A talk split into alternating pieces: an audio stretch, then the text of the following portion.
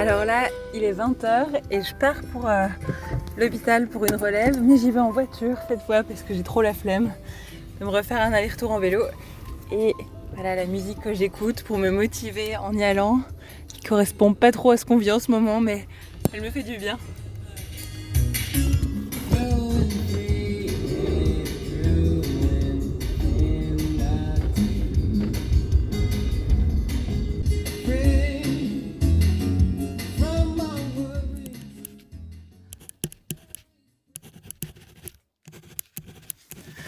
Je ressens une accalmie depuis quelques jours. J'ai toujours plein d'émotions, mais c'est un peu moins intense et en tout cas, je vis à nouveau de la joie.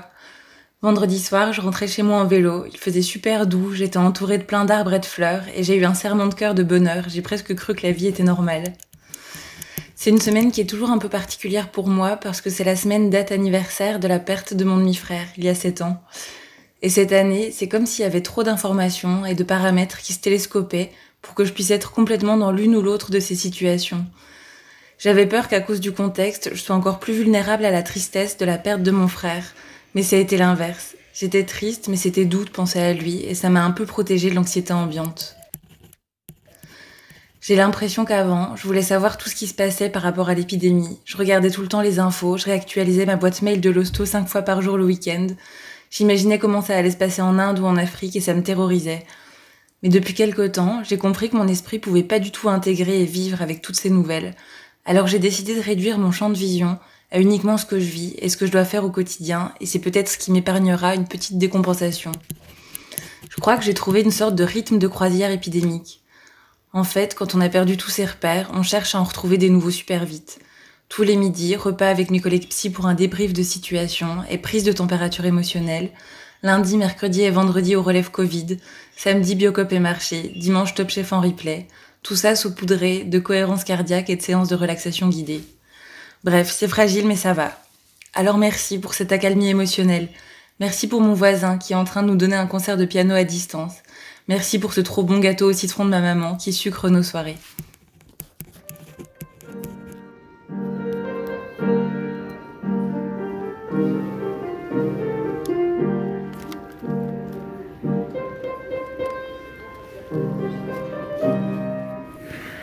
Ça, c'est les petits moments agréables quand on sort des services et qu'on arrive vers le piano et que quelqu'un est en train de jouer. Et du coup, on passe tout doucement et lentement à côté pour en profiter un peu.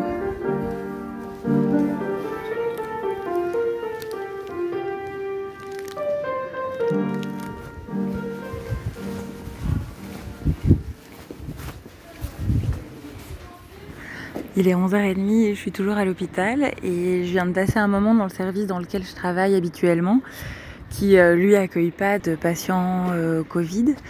Et bon, on a un peu échangé sur euh, tout et rien, enfin sur la vie et pas tellement sur le Covid aujourd'hui. Et je me rends compte que peut-être que ce qui est en train de se passer, c'est un peu une sorte d'accélérateur des relations humaines où en fait on se rend compte qu'on a quand même besoin les uns des autres et puis on a besoin de ce lien-là, quoi, qu'on a peut-être moins à l'extérieur en ce moment. Ouais, qu'on a besoin de cette solidarité. C'est important de souligner ces jolies choses qui se passent quand même en ce moment.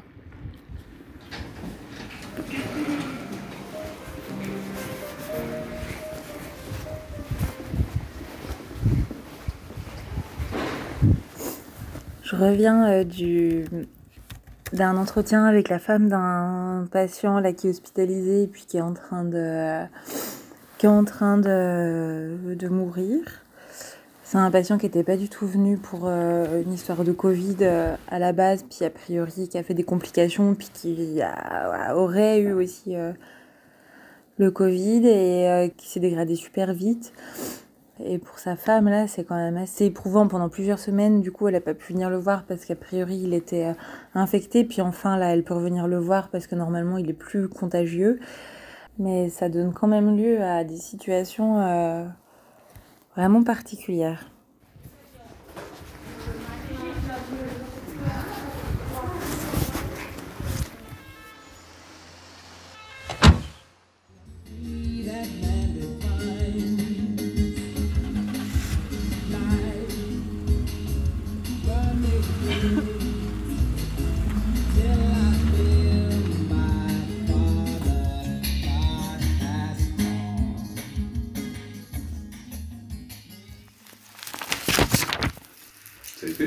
Ouais, ça va.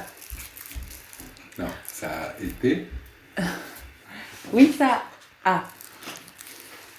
Non, mais que te raconter sur cette journée? J'ai eu la femme du patient au téléphone, là. Il est encore en vie. Celui qui a les poumons tout abîmés, ouais.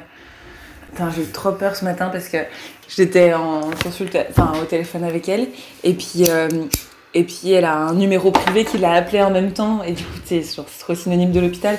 Je dis attendez, je réponds, euh, je pense qu'elle c'était les réanimateurs et moi aussi. Et du coup, elle a pris et j'étais en attente. Oh, je me disais, putain, j'espère qu'ils vont pas, qu'ils sont pas en train de lui annoncer qu'il est mort, tu vois, qu'il a refait un arrêt ou je sais pas quoi. J'avais trop peur. Mais non, c'était pas ça. Ce que je veux, c'est que t'ailles acheter du pain à burger pour nous faire des bons burgers. Je sais bien, c'est ce que tu veux. Oui. C'est pas ce que je vais faire. C'est pas ce que tu vas faire. Je mangerai des pâtes au pas Oh, beaucoup. quelle triste. C'est cool. On rationne. Hmm.